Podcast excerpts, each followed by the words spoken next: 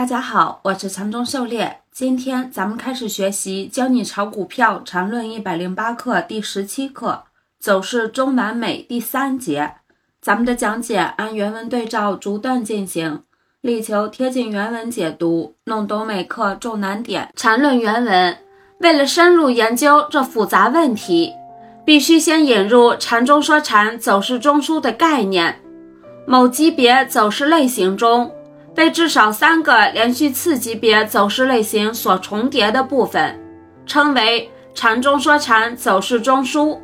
换言之，禅中说禅走势中枢就是至少三个连续次级别走势类型重叠部分所构成。狩猎解读，这里禅师首次给出了走势中枢的定义。首先给出了数量，至少三段；其次给出了级别。三段连续次级别走势，还给出了中枢区间，三段次级别走势的重合部分。中枢也是有其方向的，这个在后面课程里禅师有提过，也就是中枢方向和进入段方向相反，可分为向上走势开始的反弹中枢和向下走势开始的回落中枢，而根据中枢的形态不同，又可以分为。平台型、奔走型、收缩型、开放型，每种类型都有其各自的特点。平台型就是比较中规中矩，比如构造双底类型的简单暴力；奔走型的需要特别注意，容易暴涨暴跌；收缩型的则要注意其突破方向；开放型的则大开大合，容易把人搞晕。缠论原文。这里有一个递归的问题，就是这次级别不能无限下去，就像有些半吊子哲学胡诌什么一分为二，而分不是无限的。按照量子力学，物质之分是有极限的，同样，级别之次也不可能无限。在实际之中，对最后不能分解的级别，其禅中说禅走势中枢就不能用。至少三个连续次级别走势类型所重叠定义，而定义为至少三个该级别单位 K 线重叠部分。一般来说，对实际操作都把这最低的不可分解级别设定为一分钟或五分钟线，当然也可以设定为一秒钟线，但这都没有太大区别。狩猎解读。这里涉及到递归公式 A 零选择的问题，因为递归总有个起始的 A 零，之后的 A 一、A 二、AN 按照一个固定的规则进行。A 零作为原始的，如自然数，从零开始，后面按照加一的规则进行。而禅师这里采用最低级图上的三根 K 线重合作为中枢，是一种极端的假设。实际操作中没有必要这么做。实际中，禅师推荐以最低级别上的线段来构造初始中枢，也就是把最低级别线段当做 A 零。当然，A 零的选择有好多种方式，用笔也可以。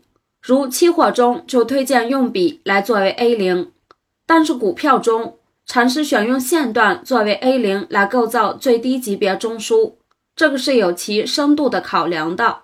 详细讲解，请参考原文第八十三课。比线段与线段最小中枢结构的不同心理意义一。缠论原文有了上面的定义，就可以在任何一个级别的走势中找到缠中说禅走势中枢。有了该中枢，就可以给盘整趋势给出一个最精确的定义。缠中说禅盘整，在任何级别的任何走势中。某完成的走势类型只包含一个缠中说禅走势中枢，就称为该级别的缠中说禅盘整。缠中说禅趋势，在任何级别的任何走势中，某完成的走势类型至少包含两个以上依次同向的缠中说禅走势中枢，就称为该级别的缠中说禅趋势。该方向向上就称为上涨，向下就称为下跌。狩猎解读，这里禅师明确地给出了走势类型的定义，是通过该走势中包含的中枢的数量来区分盘整和趋势的。有人分不清中枢和走势，中枢是走势的一部分。除了中枢外，走势还包含连接段、进入段和离开段。连接段可以是次级别或次级别以下级别的，也可以是跳空缺口，但不是说没有连接段。关于走势和中枢的区别，禅师有一个经典的比喻，那就是苹果和苹果树的比喻。中枢是苹果，走势是苹果树，而盘整和趋势的区别就是接一个苹果的苹果树和接两个或多个苹果的苹果树的区别。需要注意的是，这里禅师着重强调了“完成”两字，也就是只有当确定走势完成之后，才能确定其类型。当出现一个中枢之后，已经形成了一个盘整走势。但是它最终是不是盘整走势还不能确定，它还可能发展成一个趋势走势。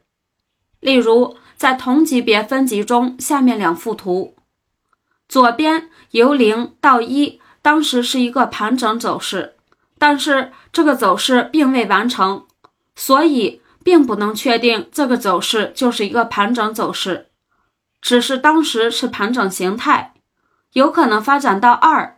就延伸成了趋势了，而右边零到一，再发展到一和二，一二发生同级别扩展，从同级别的角度就可以确认零一走势的完成，此时就可以断定零一为盘整走势了。缠论原文，那么是否可能在某级别存在这样的走势，不包含任何缠中说禅走势中枢？这是不可能的。因为任何图形上的向上加向下加向上，或向下加向上加向下，都必然产生某一级别的缠中说禅走势中枢。没有禅中说禅走势中枢的走势图，只意味着在整张走势图形上只存在两个可能，就是一次向下后永远向上，或者一次向上后永远向下。要出现这两种情况。该交易品种必然在一定时期交易后永远被取消交易，而这里探讨走势的一般情况，其前提就是该走势可以不断延续下去，不存在永远取消交易的情况。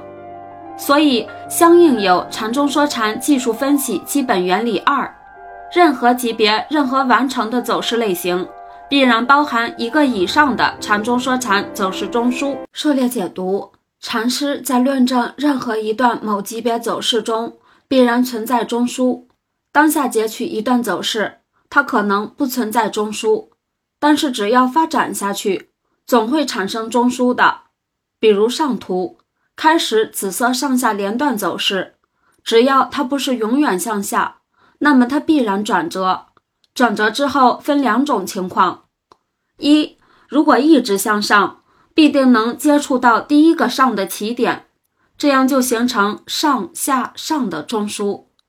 二向上后未接触到第一个上的起点，则形成不了上下上的中枢。但是此时只要向下，便形成了下上下的中枢。因此得证，任何级别、任何完成的走势类型，必然包含一个以上的禅中说禅走势中枢。这里需要注意不断交易下去这个前提，比如那些退市的股票，当然就不满足了。